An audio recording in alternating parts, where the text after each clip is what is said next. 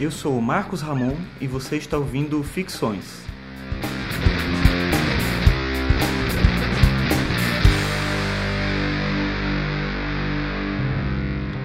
Esse é o episódio 20 e hoje eu vou falar sobre educação.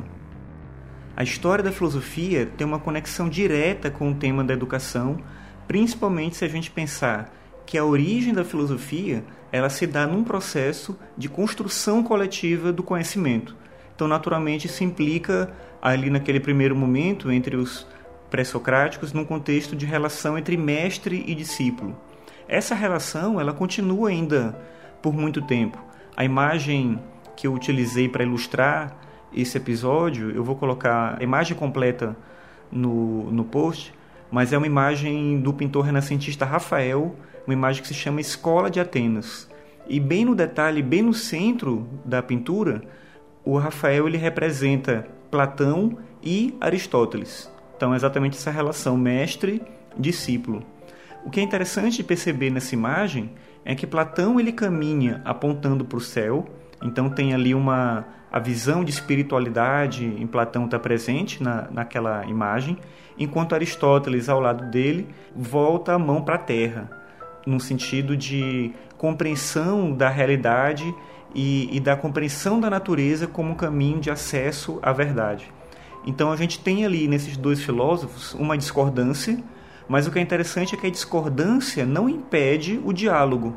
Então isso é uma, um, um elemento que é está bem presente na origem da filosofia. A ideia da filosofia como um processo de construção coletiva, como um processo de diálogo, um processo de, de um discurso que vai e volta, meio que esse sentido mesmo de poder argumentar e poder ouvir o que o outro tem a dizer. É, como Aristóteles chegou mesmo a escrever, eu sou amigo de Platão, mas eu sou mais amigo da verdade. Então, o fato de um dos filósofos defender ideias que vão para um caminho diferente do que o seu mestre, por exemplo, propunha, não impede que se entenda o processo de ensino, o próprio processo educativo, como uma construção coletiva, como uma construção é, que é importante na, na própria ideia do que é a filosofia, do que é despertar esse amor pelo saber, esse amor pelo conhecimento, uma disposição para conhecer a própria realidade.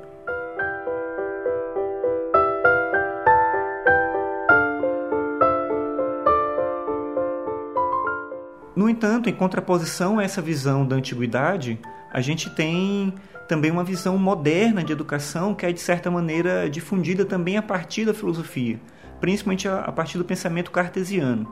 Descartes é, de certa maneira, não ele unicamente, né, mas ele é de certa maneira responsável pelo processo de divisão do conhecimento. Então, a ideia do método cartesiano, de você pegar o conhecimento que é um todo e dividir ele em partes para facilitar o processo de aquisição do próprio conhecimento, acabou sendo disseminado na nossa cultura como um todo, e isso acaba tendo um reflexo muito intenso em como a gente pensa a educação. Então, de uma educação da antiguidade, que era colocada como unidade, a gente passa a ter a ideia das disciplinas, dos saberes distintos. É como a gente pode observar isso, por exemplo, nas universidades, quando você tem os diferentes departamentos e você tem uma divisão ali entre ciências humanas, ciências é, sociais, exatas, e você entre e dentro de cada área dessa, dessa grande área você tem divisões ainda maiores até chegar num campo de especialização muito intenso. Então essa essa perspectiva de divisão do conhecimento acontece justamente a partir é, dessa proposta do método em Descartes. Claro que do ponto de vista técnico não tem como negar que essa essa visão disciplinar gerou um avanço, um progresso técnico muito intenso.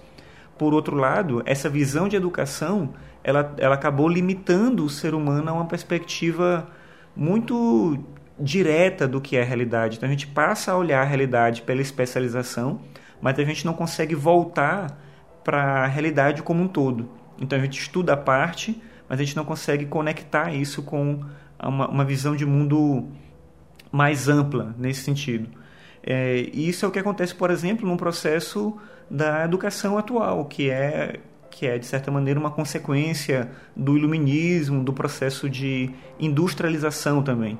Então a gente tem ali todo um discurso e toda uma, uma ideia de educação como aquilo que é que prepara para o mundo do trabalho, por exemplo. Se usa muito esse termo hoje, né? Educação que prepara para o mundo do trabalho.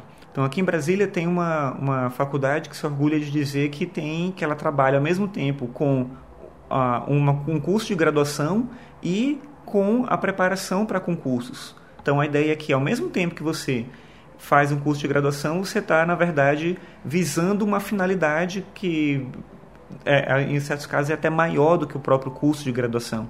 Se a gente pensar bem, essa visão de educação, ela mata o próprio propósito da educação. Porque a finalidade, que é um dia ser aprovado no concurso, se sobrepõe à ideia do que significa adquirir conhecimento e pensar ah, o conhecimento de uma maneira mais livre. Isso está também na ideia que a gente usa e nas expressões que a gente usa para tratar a educação. Quando a gente fala, por exemplo, que a gente vai formar o estudante, quando a gente usa, por exemplo, o termo aluno, então aluno é aquele sem luz. Então você identifica a ideia de que tem alguém ali que não tem conhecimento, que não está disponível para o saber e precisa que uma outra pessoa no caso o professor, né, e a própria instituição acadêmica como um todo, esteja ali disponível para levar conhecimento para esse indivíduo. Se a gente pensar bem, isso está muito distante é, dos ensinamentos, por exemplo, de, do Sócrates. Quando ele fala sobre a maiêutica, ele discute exatamente essa ideia de que o conhecimento ele está dentro da gente. O que a gente pode fazer, na verdade, para auxiliar a pessoa é criar condições favoráveis para que ela dê luz às suas próprias ideias mas você não coloca conhecimento na cabeça de alguém. Você não forma alguém. Você não trabalha, não trabalha a ideia do conhecimento como essa ideia do indivíduo que é sem luz. Pelo contrário, você entende que o conhecimento, é, é, todas as pessoas participam disso que a gente chama de conhecimento. E uma, um bom processo educativo é um processo que permite que as pessoas se desenvolvam e consigam é, identificar em cada área em que ela está atuando a, como, como esse conhecimento ele se processa. Então, a própria ideia mesmo de conhecimento, nessa nossa lógica do mercado de trabalho, da industrialização e tudo, ela gera um prejuízo também para a ideia da gente pensar o ensino como uma possibilidade de, de fortalecer a reflexão e não de limitar a reflexão diante de um resultado imediato, qualquer que seja ele.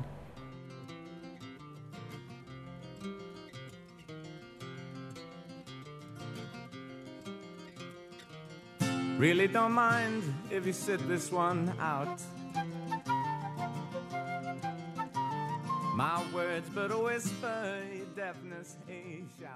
Um outro aspecto dessa questão da educação moderna, que também vai contra esse ideal de educação da antiguidade que eu comentava no contexto do surgimento da filosofia, é a ideia de que a gente tem que aprender as mesmas coisas no mesmo tempo, do mesmo jeito. Então a gente vai para a escola e a gente vai é, ter acesso àqueles conhecimentos, àqueles conteúdos, a gente tem que aprender tudo no tempo certo. É muito comum a gente escutar pessoas falando assim: ah, mas a criança até tal idade tem que aprender isso. Se ela não aprender isso, ela vai ter muita dificuldade depois.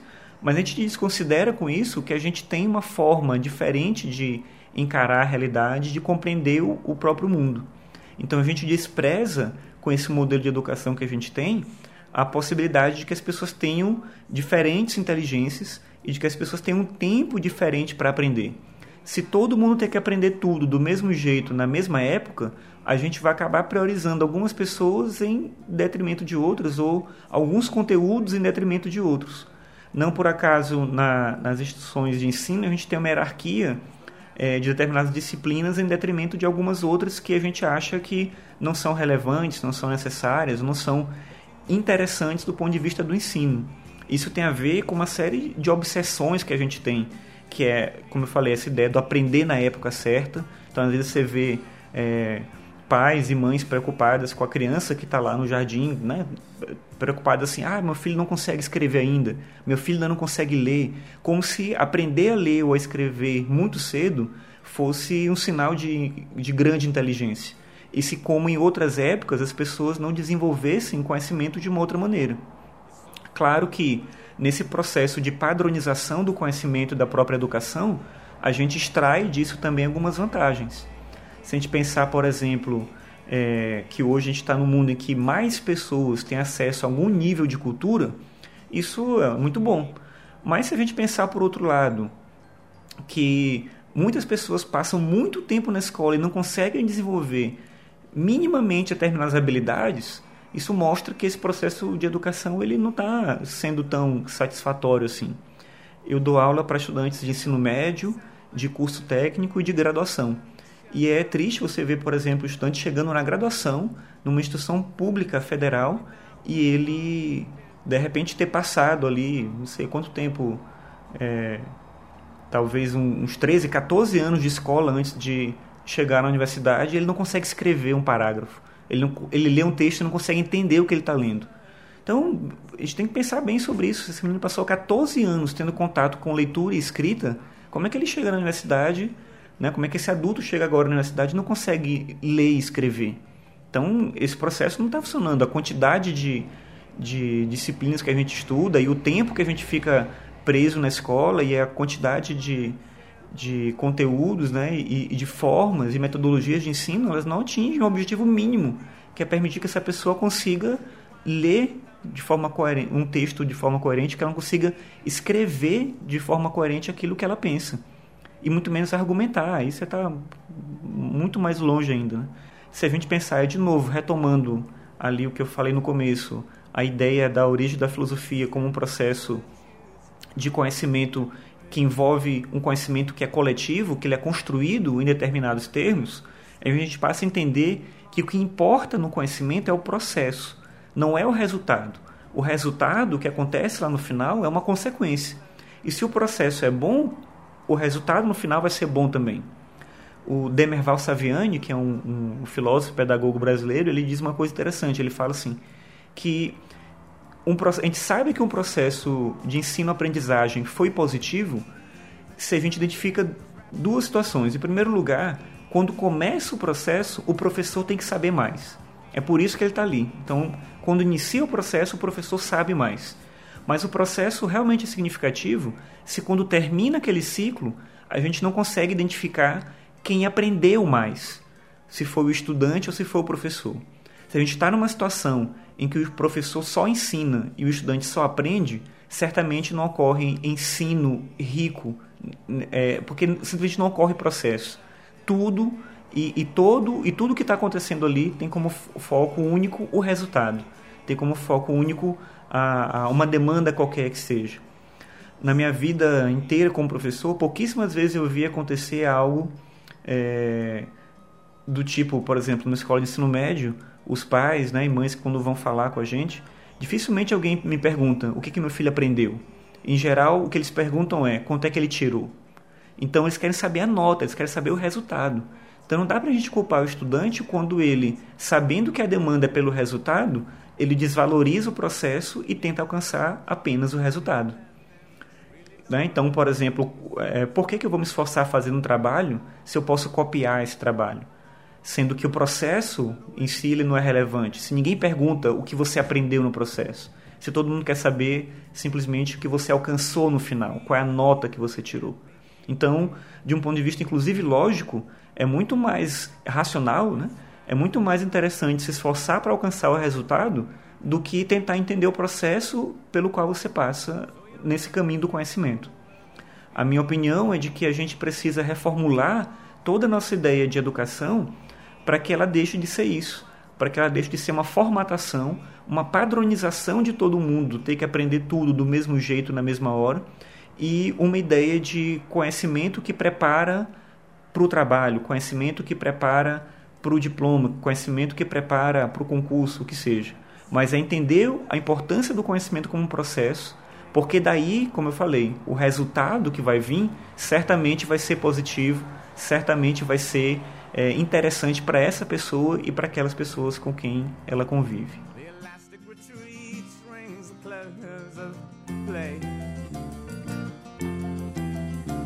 As the last wave uncovers the newfangled way. But your new shoes are worn.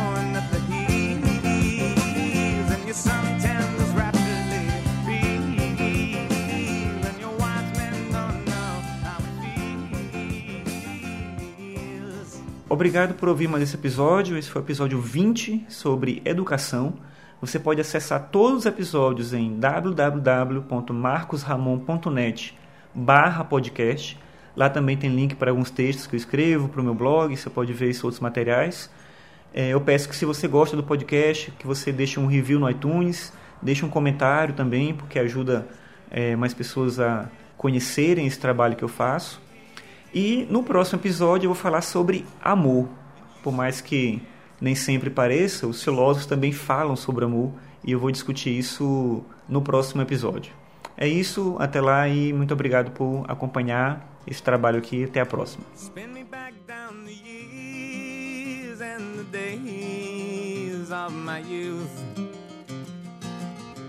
Draw the lace and black curtains and shut out the whole truth. Spin me down the long ages, let them sing the song.